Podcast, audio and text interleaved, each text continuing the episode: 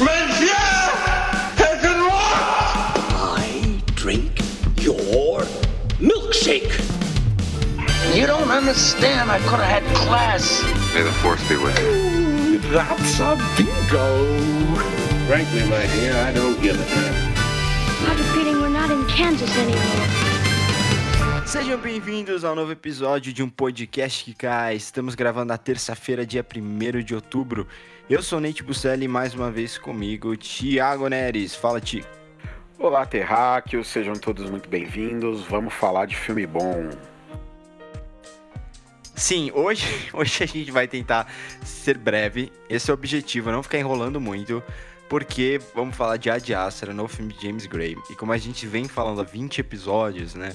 Que a gente gosta muito de James Gray. Então, é, vai ser difícil conter algumas coisas, é, principalmente em relação a, a outros filmes, alguns paralelos.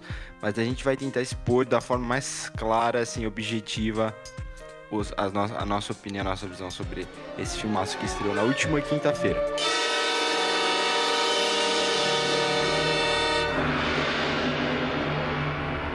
A trama é muito simples, né? Ela basicamente nos apresenta o astronauta Roy McBride, que é interpretado pelo Brad Pitt. É, ele viaja para os confins do sistema solar em busca de seu pai, interpretado pelo Tommy Lee Jones, que está desaparecido há mais de 30 anos numa expedição mal sucedida chamada de Projeto Lima. Né? É, ela buscava localizar outras formas de vida além da Terra, basicamente. Inclusive, não faço a menor ideia do porquê que eles escolheram esse nome, né? Projeto Lima. É uma ótima pergunta. A gente pode pesquisar e tentar responder depois, mas é, será que tem alguma relação com a cidade de Lima? Será que aconteceu alguma coisa lá? Não sei. É, Putz, ah, no filme não deixa nada subentendido, né? Só põe o nome, Projeto Lima. é, só o nome Projeto Lima, não, não importa, mas é, esse é o nome que eles dão. E esse personagem do Brad Pitt, o Roy McBride, ao se distanciar da Terra, ele vai enfrentar desafios espaciais, né? Enquanto ele reflete sobre o vazio, né? Que envolve ele naqueles momentos no espaço, né? E, e a humanidade, as escolhas dele. Refletir é uma palavra fundamental para esse filme. Muito, muito, muito fundamental. E hoje a gente vai começar de outra forma, né? É, com influência dos programas esportivos que a gente normalmente assiste, a pergunta é a seguinte, Thiago, uma palavra.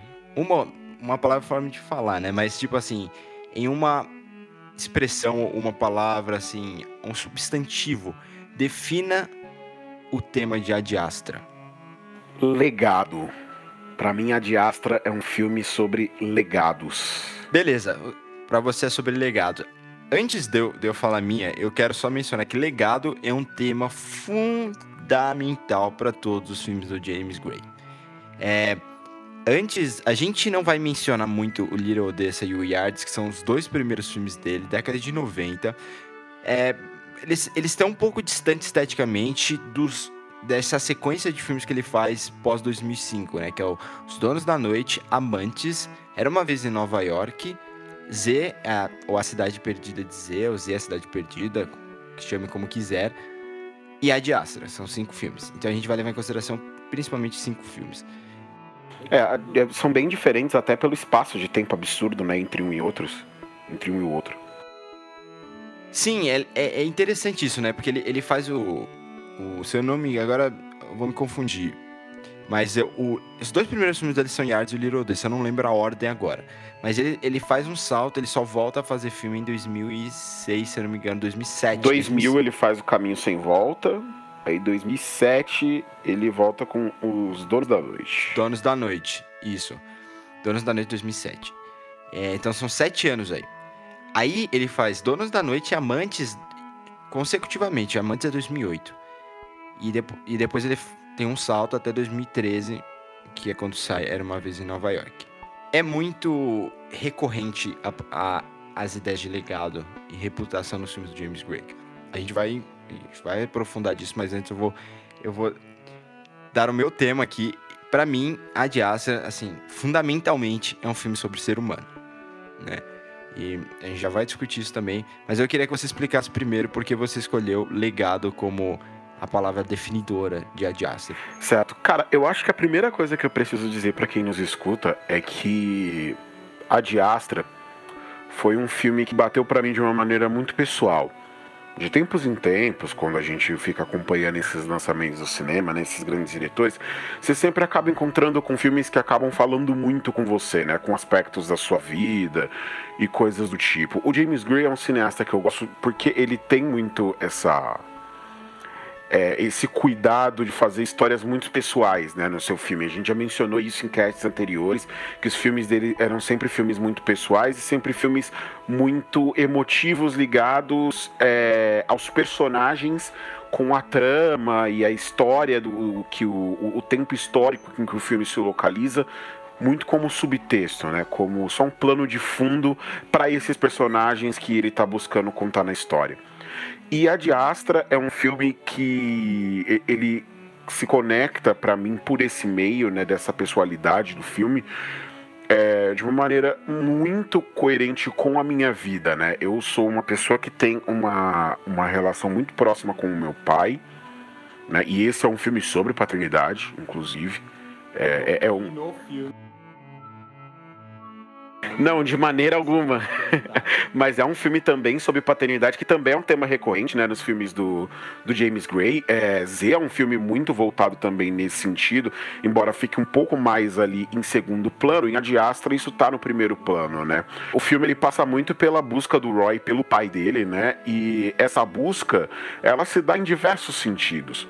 Né? Você vê ali que no começo do filme que ele é um cara é, que não demonstra muita emoção, um cara que começa o filme ali passando por uma situação de estresse absurda e ele lida com aquilo super bem. Depois, o, o, isso é demonstrado no filme de maneira muito clara, assim, que é, apesar dele estar tá caindo de uma torre, é, o batimento cardíaco dele nunca passou de 80 batimentos por minuto. Então ele é um cara super frio, assim, que chega a parecer até um pouco morto por dentro no começo do filme. E ele parece ser trazido de volta, né, pro, pra vida, né? Ele parece ser tragado de volta para a realidade a partir do momento que ele encontra uma possibilidade de rever é, o pai, uma possibilidade que no começo ele mesmo nega, é, mas quase como numa jornada do herói, aos poucos ele vai aceitando esse chamado, né, até o pai dele. E o filme inteiro acaba se tornando essa busca do Roy pelo pai e não só pelo que o pai dele é, é como o pai dele, mas muito pelo que o pai dele representa, né? Por ter sido esse cara que comandou essa missão espacial, que é a missão espacial mais famosa da história da humanidade. Ele é o, ele é o cara que pegou uma nave e foi mais longe que qualquer outro o ser humano foi no universo. Então o pai dele é uma pessoa muito conhecida, o pai dele é um herói para todas as outras pessoas, né? E ele seguiu a carreira do pai dele como astronauta, mas nunca chegou próximo de fazer alguma coisa tão grandiosa quanto o pai dele fez, e esse pai que desapareceu, né? Que prometeu para ele que voltaria para buscar ele, que levaria ele junto com ele na numa jornada espacial quando ele era pequeno. Ele estudou para isso, se formou astronauta e o pai dele nunca voltou. Se você parar para pensar, você que nos escuta, reparar num, num detalhe, até agora, tudo que eu falei do, da construção da trama do filme gira em torno do personagem principal. Tudo volta para dentro desse personagem. E isso é um bom exemplo de como a, a, o, James Gray, o James Gray constrói as tramas dele, né? Tudo, sim, todos sim. os elementos na história, tudo que está colocado ali flui na direção do personagem do, ou dos personagens importantes da história. E aí eles ajudam você a entender tão bem esse personagem que você consegue sentir o, o, que é que ele sente, né? Você consegue sentir essa pressão sobre ele de ser filho desse pai inalcançável, né? Que é um herói, uma pessoa famosa, assim, uma das pessoas mais famosas da história da humanidade. Então ele não consegue alcançar isso, ao mesmo tempo ele se prepara a vida inteira para seguir os passos do pai dele. Só que no fim das contas ele é um cara que se sente vazio porque ele perdeu a mulher, ele não conseguiu é, manter o casamento dele, é, era o que mantinha, era a outra coisa que dava alguma coisa de vida para ele, e ele perdeu o pai. E ele passa o filme inteiro tentando reencontrar esse pai que desapareceu há tanto tempo. E eu não quero me adiantar muito na questão do filme, mas eu falei tudo isso, expliquei todos esses aspectos da trama é, para dizer que isso reflete é, para mim de uma maneira muito clara na minha vida, porque meu pai sempre trabalhou muito. Meu pai tinha um trabalho que ele trabalhava de madrugada muitas vezes. Então, quando meu pai estava em casa durante o dia, ele estava dormindo. Isso quando eu era pequeno, né? E quando e ele trabalhava à noite. Então, eu passava pouco tempo com meu pai na minha infância. E esse filme, nessa, eh, ao construir essa relação e mostrar esse pai que você, que o Roy tem como um herói, que não só ele, mas as outras pessoas têm como uma pessoa benquista, né? E que ele tenta trilhar esses passos e ele se vê a sombra desse, é, ele se vê a sombra desse pai durante a vida dele inteira, mas ele não tem aquele pai presente do lado dele como ele gostaria de ter é, eles têm esse pai distante. Então, tudo isso conversa muito com aspectos da minha vida, né? Coisas que eu vivi na minha infância.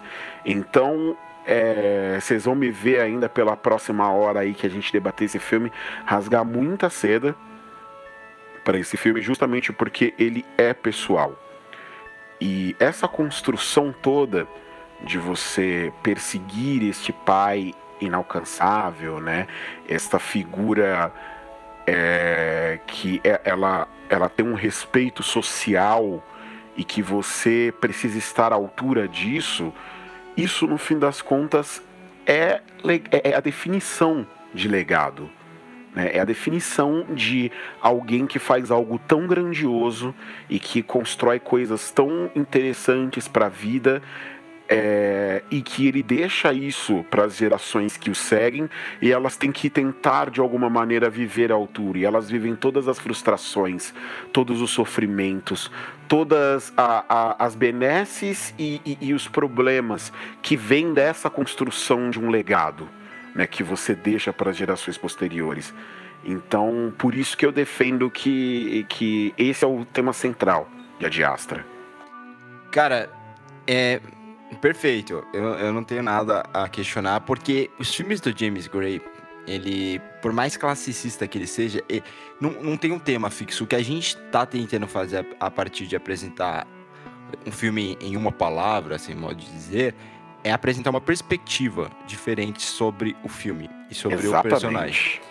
E, e assim, tudo que o Ti falou, você é, tá presente em outros filmes do James Gray. Por exemplo, é, no Little Odessa, né, a figura do pai abusivo, que é interpretado por Max Chan, é muito presente pro personagem principal, né, que é o Tim Roth.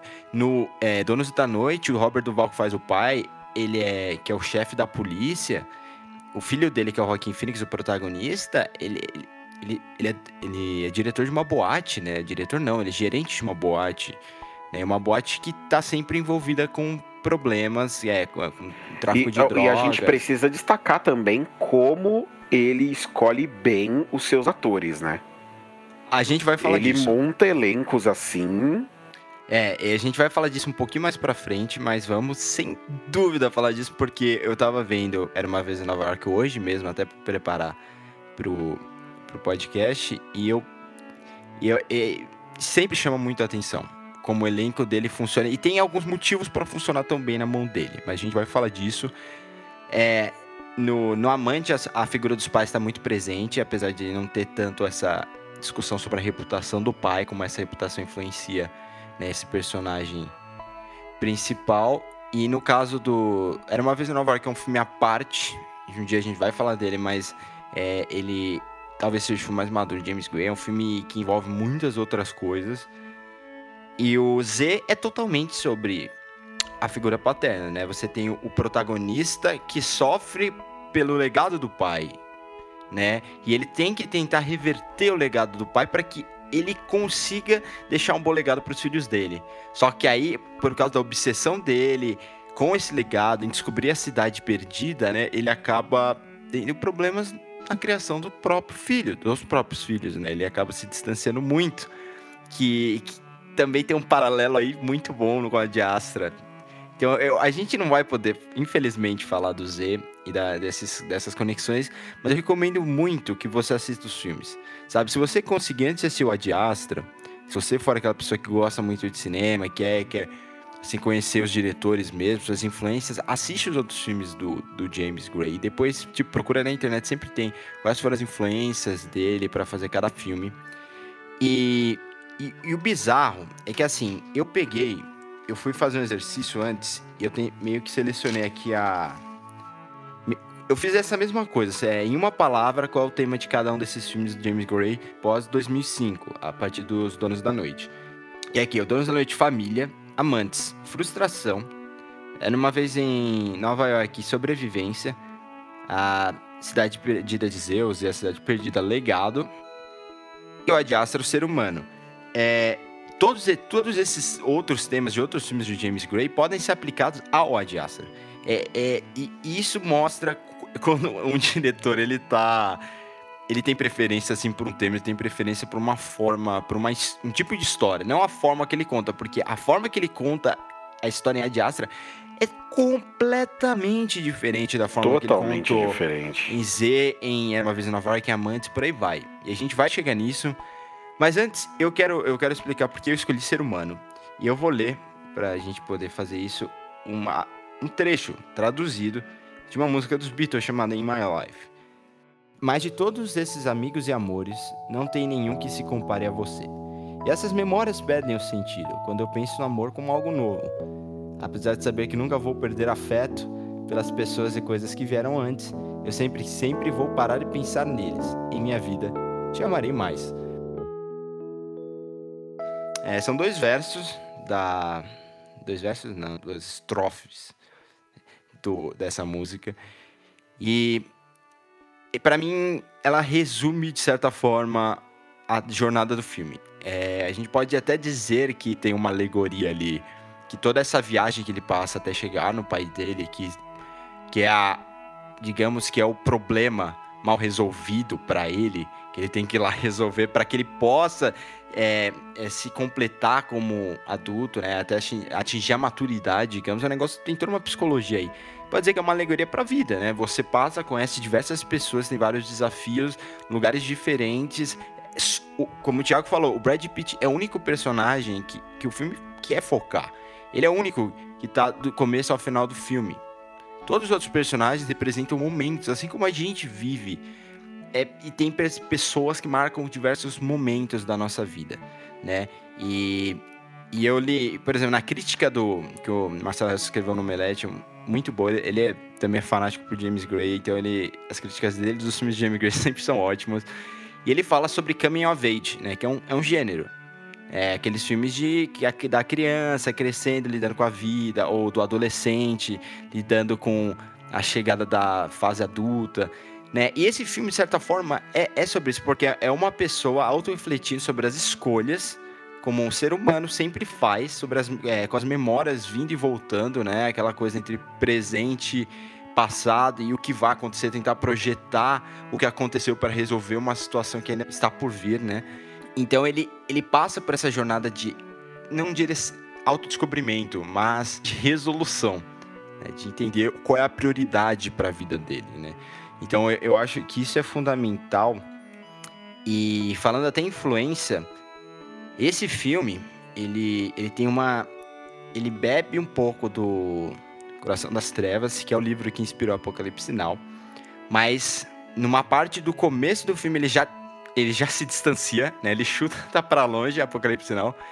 Ele, ele tem, obviamente, ele bebe de 2001. Eu e o Thiago tivemos essa discussão durante a semana e mais para frente nesse podcast a gente vai continuar, né? É, como você é muito difícil você fazer uma ficção que não vai beber direto ou indiretamente de 2001 em Solares, né? E no começo do filme ele tem um quê de 2001, ele chuta para longe essa influência 2001 e ele acaba se aproximando mais de Solares um pouco no final. Entrando mais na questão narrativa, é, para mim fica muito claro nesse filme a diferença entre trama e narrativa. É, é um filme exemplo, sabe? Quando você é, tá na aula de roteiro, na aula de direção aqui, me falar qual é a diferença entre trama e narrativa. A trama desse filme é muito simples, cara. Ela chega a ser boba, né? Você explica a trama inteira do filme em uma frase com tranquilidade. É um, é astronauta em busca do pai, que talvez esteja vivo em Netuno.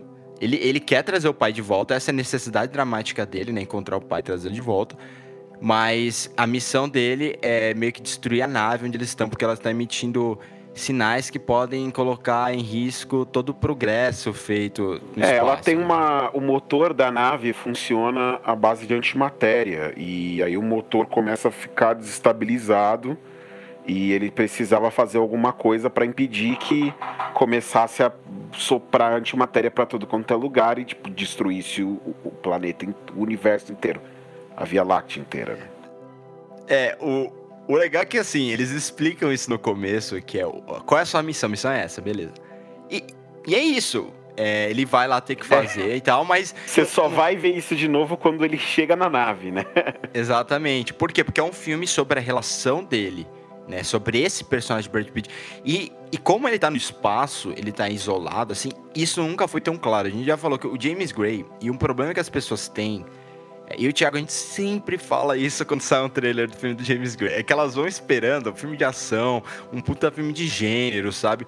Só que não, todo o gênero nos filmes do James Gray, né, eles... A não ser que você queria, a gente vai falar disso um pouco mais pra ver também, diferenciar ele de tragédia, melodrama ou drama, quando você vai falar de gênero, tipo aventura, ficção científica, esses gêneros são só plano de fundo, sabe? Pra, pra ele desenvolver estudos de personagem. É isso. É, eu acredito que muito também desse problema é a forma como os estúdios vendem os filmes do James Gray. Porque há uma intenção dos estúdios de fazer com que as pessoas achem que é, o que você vai assistir é um filme de aventura, ou um filme, ou uma sci-fi, ou algo do tipo, e não é. Quem, assim, os caras que contratam, que dão dinheiro pro James Gray fazer um filme, eles sabem que o, o, que o James Gray vai fazer não é aquilo, mas eles vendem o filme nos trailers, no material de divulgação, como se fosse realmente aquilo, como se fosse uma grande sci-fi, uma aventura cheia de alienígenas e os caramba quatro. Mas eles sabem que não vai ser isso. E eu acho que isso é muito negativo. O, o James Gray, ele é um dos cineastas mais mal vendidos de Hollywood. Eu acho que isso dá pra dizer com muita tranquilidade. É, sabe qual é a ironia de tudo isso? É que, coitado do James Gray, parece que ele foi amaldiçoado. Os filmes dele falam tanto sobre legado reputação, né? Que, é, olha, desde. Ele fez o Amantes. E o, Amantes. A impressão que dá depois de Amantes é que, beleza, o próximo filme desse cara vai explodir. E aí, era uma vez em Nova York, foi vendido também como essa É, coisa. mas esse assim, eu acho que ainda foi um pouco mais bem vendido, né? Porque acho que a, Ma- a Marion chegou a ser indicada, não chegou? Não, é, isso é interessante. Ela fez o Era Uma Vez em Nova York e ela fez naquele. É... Porque assim, vamos do começo. Era Uma Vez em Nova York é de 2013. Ele é um filme que fala, entre outras coisas, até sobre relacionamento abusivo, né? Ironicamente, quem foi o produtor executivo de Era Uma Vez em Nova York e o responsável pela distribuição do filme? Harvey Weinstein, com quem o James Gray brigou feio. Porque o Harvey Weinstein queria o corte final do filme. O James Gray falou: não, não, não. Eu quero esse corte. Esse é o corte. O corte final do filme é perfeito, by the way, tá, gente? É perfeito. E, e aí, o que, é que o Harvey Weinstein fez como forma de, é, de vingança, assim, retaliação? Ele adiou o lançamento do filme. Então, o filme estreia no final de 2013, né, em circuito aberto nos Estados Unidos. E aí, ele ia concorrer a prêmios e tal. E como ele adiou para abril de 2014, que é um dos piores meses para lançar um filme para competir a prêmios, sabe? Para ter impacto assim na temporada. E aí, naquele mesmo ano, a Marion Cotillard estrelou um filme chamado é, Dois Dias Uma Noite, que é um filme dos irmãos Dardenne. E esse filme fez também muito barulho. E ela chegou a ganhar alguns prêmios pelos dois filmes, né? Ela foi, por exemplo, aqueles circuitos de crítica, sabe? Ela ganhou pelo é, duas, Dois Dias Uma Noite e pelo Era Uma Vez em- Nova York. Só que chegou no Oscar, ela só foi lembrada é, pelo Dois Dias Uma Noite, que era o filme mais recente, que era o filme que fez mais barulho, porque ele foi lançado numa época de premiação. Infelizmente. Então, esse melodrama do James Gray, que estreou em Cannes, até que foi bem avaliado, é, meu filme, é um dos meus filmes favoritos, de verdade.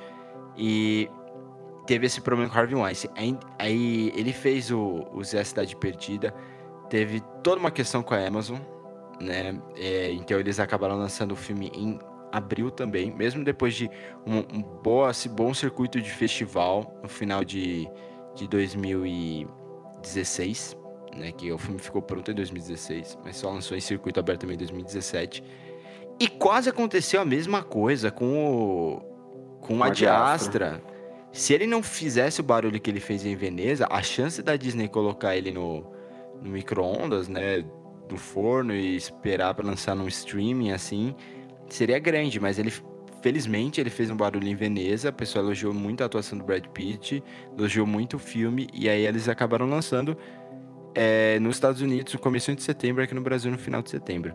Ah, e tem mais uma, o, o Amantes, ele saiu na época que o lembra que o Joaquin Phoenix é, não sei se você lembra disso, mano. Inventou que ele virou um rapper.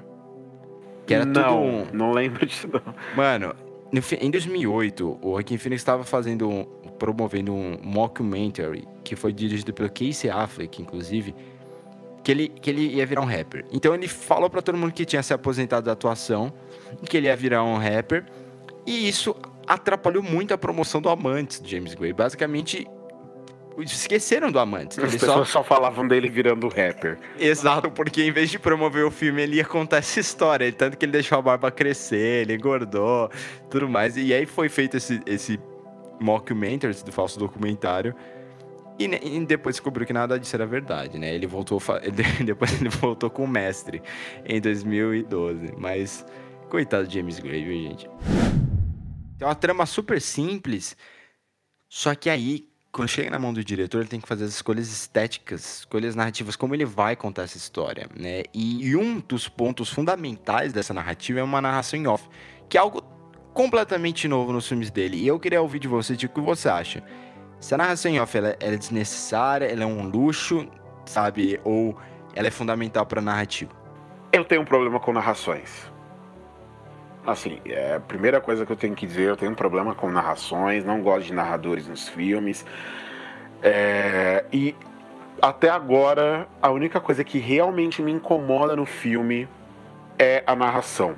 Não que ela não faça sentido dentro do filme e que ela não, ela tá justificada, ela não é aquela narração que é puramente explicativa, que faz que fica dando voltas dentro da mente do personagem para você entender tudo que ele pensa e ela fica batendo nessa tecla toda hora. Não, não é isso.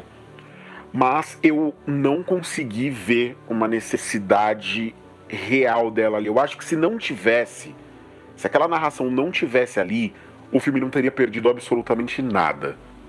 Até porque há um determinado momento no filme em que ela simplesmente desaparece, né? Você tem ali um pouco mais no começo do filme, mas conforme você vai avançando na história, a narração ela simplesmente deixa de existir. Ele não narra mais. É, quando ele tá mais sozinho que ela, ela aparece, né? Parece Sim. que é. Parece que. Eu não tenho certeza que foi isso, eu vou explicar depois se terminar, mas. É, é possível que isso tenha sido coisa de estúdio. para ele. para o filme não ficar muito tempo sem. Assim, sem diálogo, sem digamos, movimento, né? Reflexão e tal. Nossa, eu acho que teria sido ainda melhor. Eu, não, eu realmente não, não comprei o uso da, dessa narração em off aí no, ao longo do filme. Para mim é uma narração um troço muito difícil de você colocar nos filmes sem que é, vire uma muleta narrativa, né? Então, para mim, é a pior coisa do filme é a narração em off. É, eu, eu, eu discordo no sentido de que é a pior coisa do filme. Pra mim, a pior coisa do filme é a música. Os filmes de James Gray realmente tem uma música mais interessante. Esse filme, cara, que música genérica. Nossa, parecia que pegaram qualquer pessoa, vai lá, pega o. abre o software, né, do Logic Pro, é, pega um sintetizador e me dá algumas escalas bem genéricas pra gente colocar no filme pra não ficar esvaziado. É, a trilha é bem genérica. Eu fiquei imaginando, eu acho que a gente pode até ver eh, aí na internet que alguém, por favor, faça isso pegue a trilha sonora do. Não fala Interestelar, por favor. Ah, vou falar assim.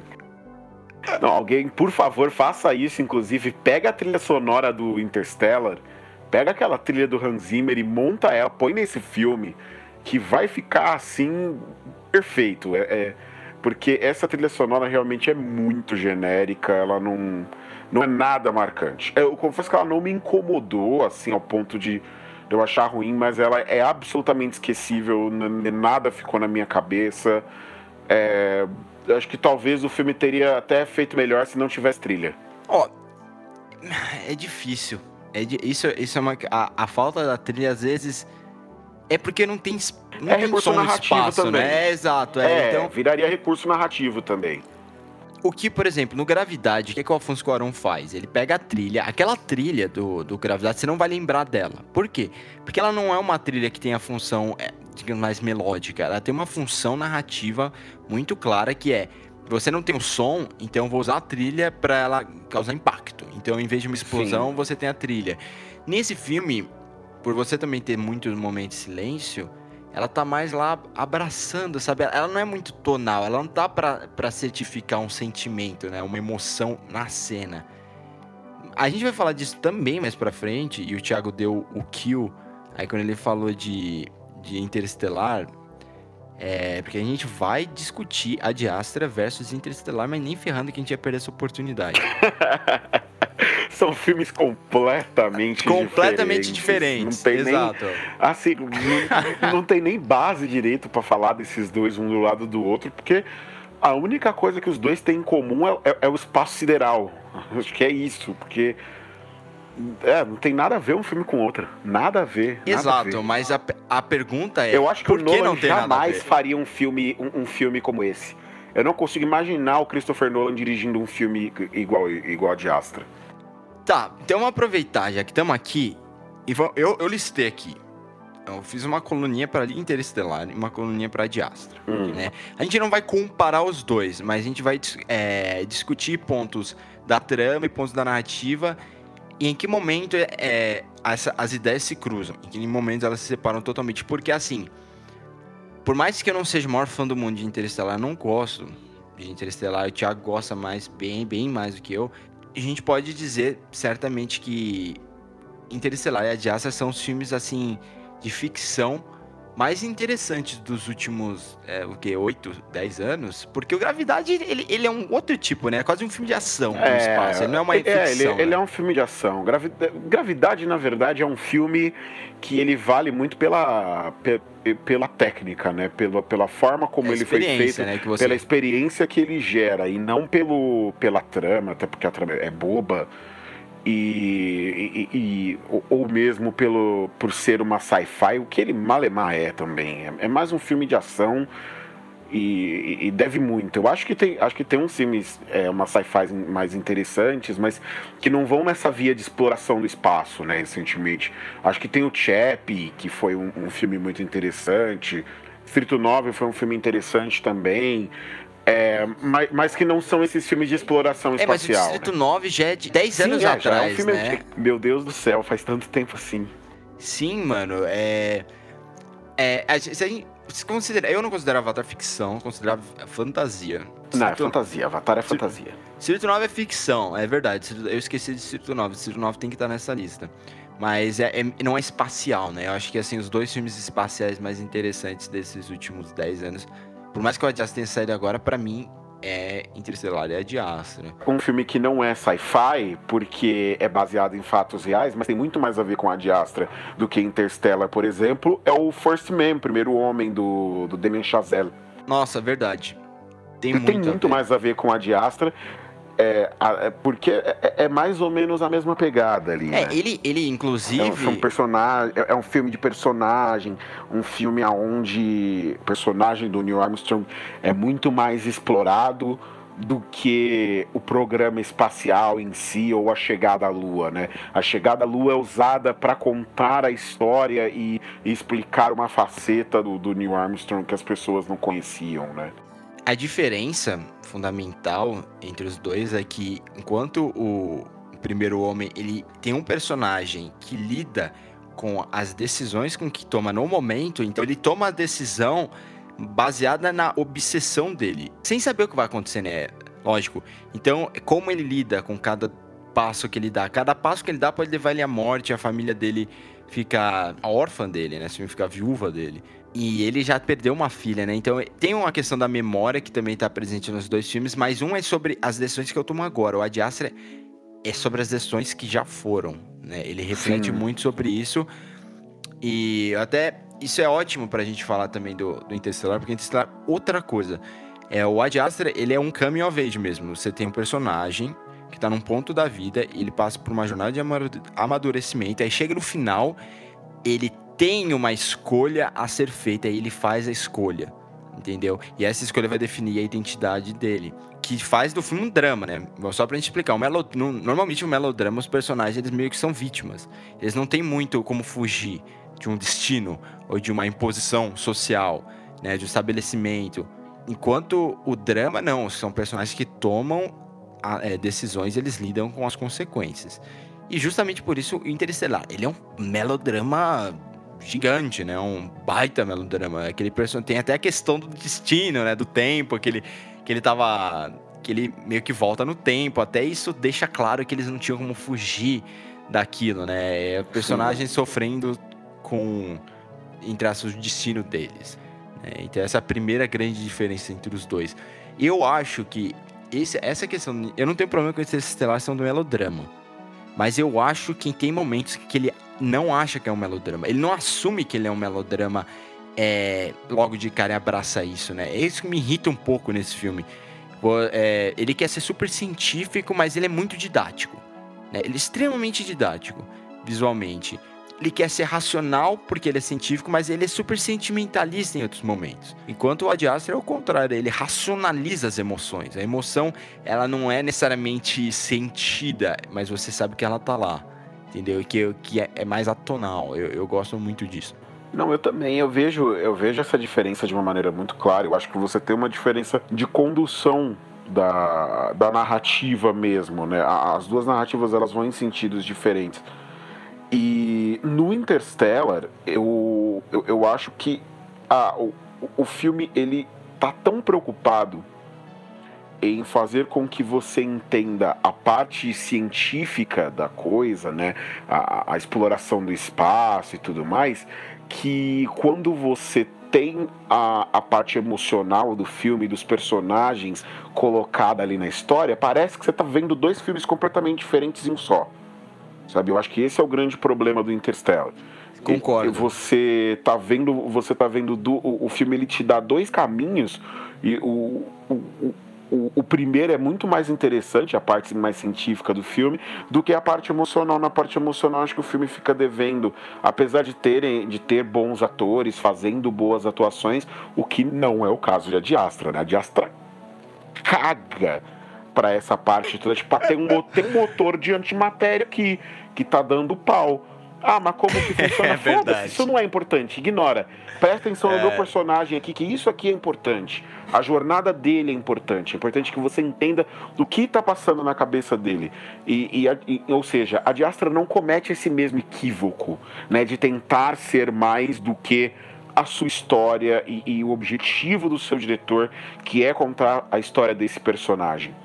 E aí eu acho que a gente pode até avançar já para uma parte da, da discussão, aonde a gente fala do Brad Pitt, né? E do trabalho. É. Olha, que é. eu acho que a gente pode debater, é, debater aqui se é o melhor trabalho da carreira dele ou não. Cara, eu coloquei quase isso aqui a minha pergunta. É, o Brad Pitt é uma das maiores estrelas de todos os tempos. Isso é um fato. É, se ele é uma super estrela ou não, vai vai dar sua interpretação do que é uma superestrela. Né? Eu tenho uma visão totalmente é, maluca sobre o que é uma superestrela, tem outras pessoas que têm uma visão mais pura de que é, um, é um, uma pessoa muito famosa. Mas que ele é uma das maiores estrelas da história do cinema é um fato. E nesse filme, ele precisa carregar o filme. E não é por. É, não é desmérito do diretor, não é que o filme não, precisa o filme ser é feito para isso, né? Exatamente. O filme é pensado para que ele carregue mesmo e ele carrega, cara carrega e você vê nas olheiras que ele tem. Tá pesando ali. É. É, o filme fica no olho. Isso é uma coisa do James Gray, ele adora close-up. Talvez seja por isso que eu gosto tanto do James Gray, porque eu também adoro close-up. E, e, ele gosta de pegar atores com olhos expressivos, sabe? Olhos que. No, é, assim, as mulheres com olhos expressivos, os homens normalmente com olhos assim. É, envelhecidos, sabe? Como se tivesse muito, muita história lá. Ator Joaquin Phoenix, sabe? Olha ele no, Era uma vez Nova York, nos Amantes, o, ele sempre teve esses olhos pesados, mesmo jovem, lá em Gladiador, sabe? O olho assim carregava história. Eu não, não vou dizer sabedoria, porque normalmente os personagens dele nunca são sábios, né? Eles têm dilemas muito grandes, mas quando ele. E é assim, ó. A gente voltando a falar de legado ser humano, mas outra, outra coisa fundamental desse filme é afeto. É um filme que lida muito bem com afeto. E, a, e quando ele coloca aquele olho, você não substitui o olho, você não substitui aquela coisa humana, sabe? Aquela emoção humana, aquele brilho que você só vê numa outra pessoa, nas, nas relações humanas. Então, quando James Gray ele foca nesse olhar, é isso que ele quer nos passar. Assim, a gente tem essa busca inteira por progresso e tudo mais, que podemos até discutir depois, mas no final do dia, é o que importa é como a, o, afeto que a gente tem um com o outro, sabe? A, relação que, que, a gente conduz um para com o outro. É, é isso que é, faz a vida durar um pouco mais, né? E eu até coloquei no, no Insta, é, né? Depois que eu vi o filme, eu coloquei. É, esse parece que é a segunda parte de uma trilogia do, estrelada e produzida pelo Brad Pitt sobre paternidade, né? E paternidade e existencialismo. Porque a Isso árvore da vida. árvore da vida, né? Exato, a árvore da vida. Ela tem, ela, ela tem uma frase da Jessica Chastain que é fantástica. É, é se você não amar, né, a, a, a, vida dura menos. Tem, tem temas que se cruzam, né? E o Brad Pitt é fundamental nos dois. Ele, ele é o que conduz um elemento para o outro, assim, digamos. Todos os elementos passam por ele, tanto na árvore da vida quanto no nesse filme, mas eu nunca vi ele ser tão fundamental para um filme quanto ele foi no no Adiaça, nem Clube da Luta, não me venham com Clube da Luta. Não, não, eu acho que aqui realmente é outro nível, porque, como a gente já falou antes, todos os elementos do filme convergem para o personagem dele e, portanto, para a atuação dele também, né? E ele carrega. É interessante que é, esses elementos do filme convergindo para ele, eles ajudam a estabelecer essa sensação de que esse personagem carrega um peso muito grande nas costas. Que ele tem com ele uma responsabilidade muito grande, né? que é justamente esse legado que a gente está falando. Então você sente isso na atuação do Pete. Ele consegue condensar é, esses elementos todos que vêm pro personagem dele de uma maneira muito sutil não é em fala. O filme não tem um grito. Não tem uma atuação assim na qual ele não explode o filme inteiro. Gente, o filme Nos momentos mais simples. O, o, filme é muito objetivo, apesar de ser longo. Né, um filme é, é, um filme relativamente longo, mas é objetivo. Não tem, eu não, eu não cortaria nada ali. Não vejo, é, talvez um pouquinho daquelas partes ali no, no caminho dele quando ele chega na Lua até ele sair em direção a Marte Talvez ali tenha uma gordurinha ou outra, mas.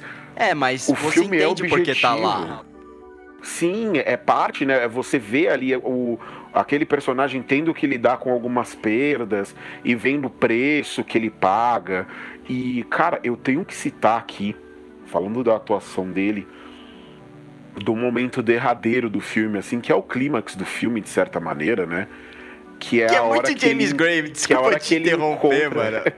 A tensão é emocional total, não tem nada de É total de emocional, ação. é total. E é um clímax longo, isso. porque o clímax vai do momento em que ele, para mim pelo menos, do momento em que ele encontra o pai dele até o momento em que ele finalmente deixa esse pai ir.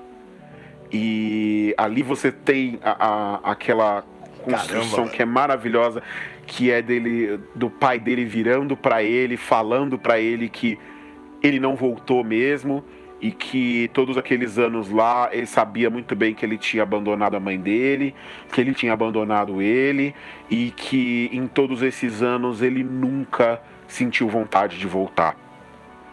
E ele escuta uma coisa pesada dessas, ele derrama uma única lágrima de um único olho e diz pro pai dele: hum, Eu sei e mesmo assim eu ainda te amo, eu vou te levar para casa. Nossa, Cara, e, eu fiquei pensando. Isso assim, com, com uma verdade, de um jeito e de um jeito tão sutil. Não é fazendo uma cara de dor, é tudo na sutileza, nesse close na cara do Brad Pitt e ele trazendo tudo isso ali na atuação. Então, assim, é, é, é, fora de série. É fora de série. Eu acho que é de longe a melhor atuação dele desde a Árvore da Vida e talvez dá para dizer aí que é a melhor atuação da carreira dele. Ah, eu também acho. Ó, eu sei que a gente veio aqui no podcast, a gente falou, pô, Leonardo DiCaprio era uma vez em Hollywood, é uma das melhores atuações da carreira dele. Agora a gente tá vindo falando que o Brad Pitt deu a melhor, possivelmente a melhor atuação da carreira dele. Mas, gente, é, é sorte, viu? E se ele for indicado alguma coisa, não será por Adiastra, será por ela uma vez em Hollywood. É, a Adiastra é vai como como os filmes do James Gray costumam fazer, passar em branco na temporada de premiações. Vai mesmo. Infelizmente. É, que eu, é verdade. Eu, eu ficaria muito surpreso. A gente. Eu, eu sou. Assim, eu acompanho a premiação há muito, muito tempo. E eu ficaria muito surpreso se o James Gray fosse. Se alguma coisa do Adias fosse indicada. De verdade. A, a gente pode apontar que a fotografia merece. É, um, assim, ser premiada. Que o trabalho de, de mixagem de som é, muito, é interessante. A atuação. Mas eu concordo plenamente com o Thiago aqui. A não ser que eles decidam que Brad Pitt é, é, é o ator do ano. Eles querem indicar ele é, a tudo que eu acho difícil porque ele já falou que não vai promover, que não vai ficar fazendo campanha. Eu acho que era uma vez em Hollywood ele vai receber muito, ele vai receber algumas indicações. Que espero que ele seja indicado ao Oscar, mas eu não tenho tanta certeza porque a gente sabe como a academia ela, ela gosta de coisas assim muito muito loud, muito na cara assim, né, que não não coisas sutis. E, e no, em ambos os filmes ele é bem sutil, né? A diferença é que um ele, ele sai batendo nas pessoas e no outro é totalmente reflexivo. E você fica na, E ele precisa te convencer com o olhar dele, sabe? E com a expressão. E, e nesses momentos que o, que o James Gray vai por close-up, é, é isso que eu falo. É aí que você vê quando o diretor toma a decisão certa. Ele não bota a, a música, sabe, bem forte. Ele o, o ator não fica super expressivo, sabe? O ator não, não fica fazendo gestos, sabe? Quando ele tá frustrado, né? Que é uma coisa que, por exemplo, a gente viu no Bacurau, a gente discutiu semana passada. É, ele não sai, sabe, colocando a mão na cabeça, se movimentando muito, em sinal de frustração, de nervosismo. Não, ele, o olhar dele, a forma como ele fecha os olhos e entrega tudo, sabe? E quando o Tommy Lee Jones fala isso para ele, né? O pai dele fala isso para ele. Eu fiquei um momento eu pensei, Será que ele tá falando isso pro, pro filho ir embora? Né? Como uma forma de, não, eu não quero que você se envolva com isso, eu não quero que você me veja dessa forma como uma pessoa que falhou. Né? Porque isso tem no, no Z, no é, Z Cidade Perdida, né? Não, Sim, inclusive eu, eu, acho que é muito filho, legal aqui, é que o, a, o Z e a Diastra, a gente fala muito desses dois, não só porque eles são os dois filmes do James Wick que são mais próximos cronologicamente, mas porque ocorre uma inversão do Ad Astra pro, pro Z. Em A Cidade Perdida de Z, você tem o personagem do Charlie Hunnam, que é o personagem principal, e ele, ele é o obcecado. Né? Ele tem uma obsessão de encontrar a cidade de Z e ele vai atrás disso e ele paga o preço por correr atrás dessa obsessão. E você acompanha durante o filme o personagem do Tom Holland, que tá ótimo no filme, inclusive o personagem do Tom Holland que faz o filho dele e ele acompanha esse pai obcecado e tenta ao máximo possível continuar ao lado dele, mas sente também os efeitos desse pai que se importa mais com a obsessão dele do que com ele. E aí no Adiastra a gente troca de lugar. A gente vê a história do ponto de vista do filho e não do pai obcecado. Né, você tem é, o, o, personagem do Tommy Lee Jones, ele perdeu o, o, a partir do momento que ele não consegue encontrar a vida alienígena, ele se perde. Ele passa a, a ele se desespera e ele não consegue aceitar o próprio fracasso. E ele só consegue entrar em paz consigo mesmo quando ele reencontra o filho que fala para ele, né, que não, mas você não fracassou. É. Você, você e, e, e para mim essa é a fala mais poética do filme. Essa, essa é a melhor. É a coisa mais, é, é, é, a coisa, é a melhor frase do filme de longe. Fala, você não fracassou, você mostrou pra gente e pra, pra gente ele se refere à raça humana inteira que nós estamos por nossa conta. É, estamos Então, sozinhos. É que nós- é, a, a- a- a gente tá pela nossa conta, a gente tá sozinho. E isso é, é- é uma resposta pra pergunta, né? E, ele não, o que o pai dele, na obsessão dele, não conseguiu, enten- não conseguiu entender é que ele tinha respondido a pergunta, só não era do jeito que ele queria. Ele queria encontrar vida em outras partes É. do universo, mas o que ele descobriu, na verdade, era que não tinha e tão cego pela resposta, é, pe- pela resposta contrária à obsessão dele, ele não percebeu no processo que ele encontrou planetas com uma diversidade e riqueza no, com, com, a, é, com a nave né, e as pesquisas que eles fizeram, que era muito mais valioso do que encontrar vida alienígena. Então, Exato. então é é uma uma uma condução entre esses dois filmes é, de um personagem que é, que os dois obcecados no fim das contas, tanto o Charlie Hunnam quanto o, o Tommy Lee Jones, no final da trama eles se perdem.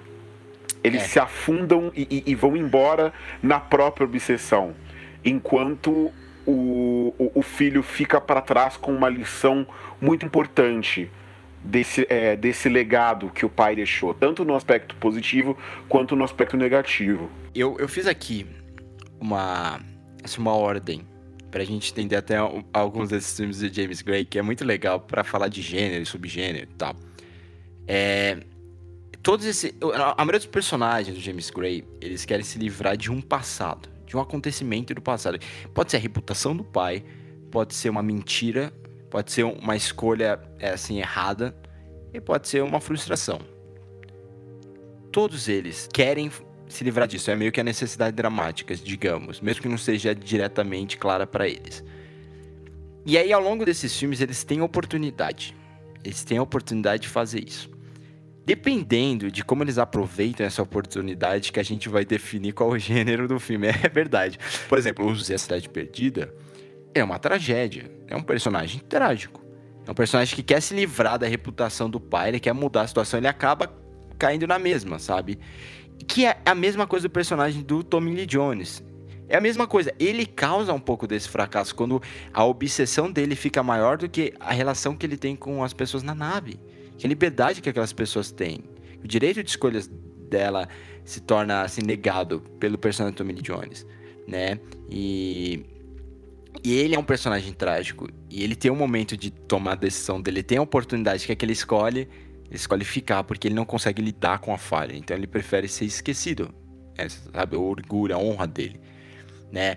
O Brad Pitt é ao contrário. Ele tem a oportunidade de abraçar o pai e falar: Não, pai, vamos fazer isso nós dois juntos. Vamos atrás de vida, sabe? E de cair na, no, no próprio erro do pai de novo, né? Esse, e aí cair dentro de um melodrama que é ele não consegue fugir disso, né? É maior que ele. Só que não, ele toma a escolha dele e a escolha dele é voltar, entendeu? Deixar o ir. E quando ele decide voltar, ele muda o, o destino dele. Aí o filme é um drama. E, e no caso do Era Uma Vez em Nova York, é um melodrama bem, bem forte, assim, né? Os personagens, eles são meio que vítimas de um progresso, de vítimas de um... da necessidade de crescimento, de sobrevivência num país que está se formando. Então, é...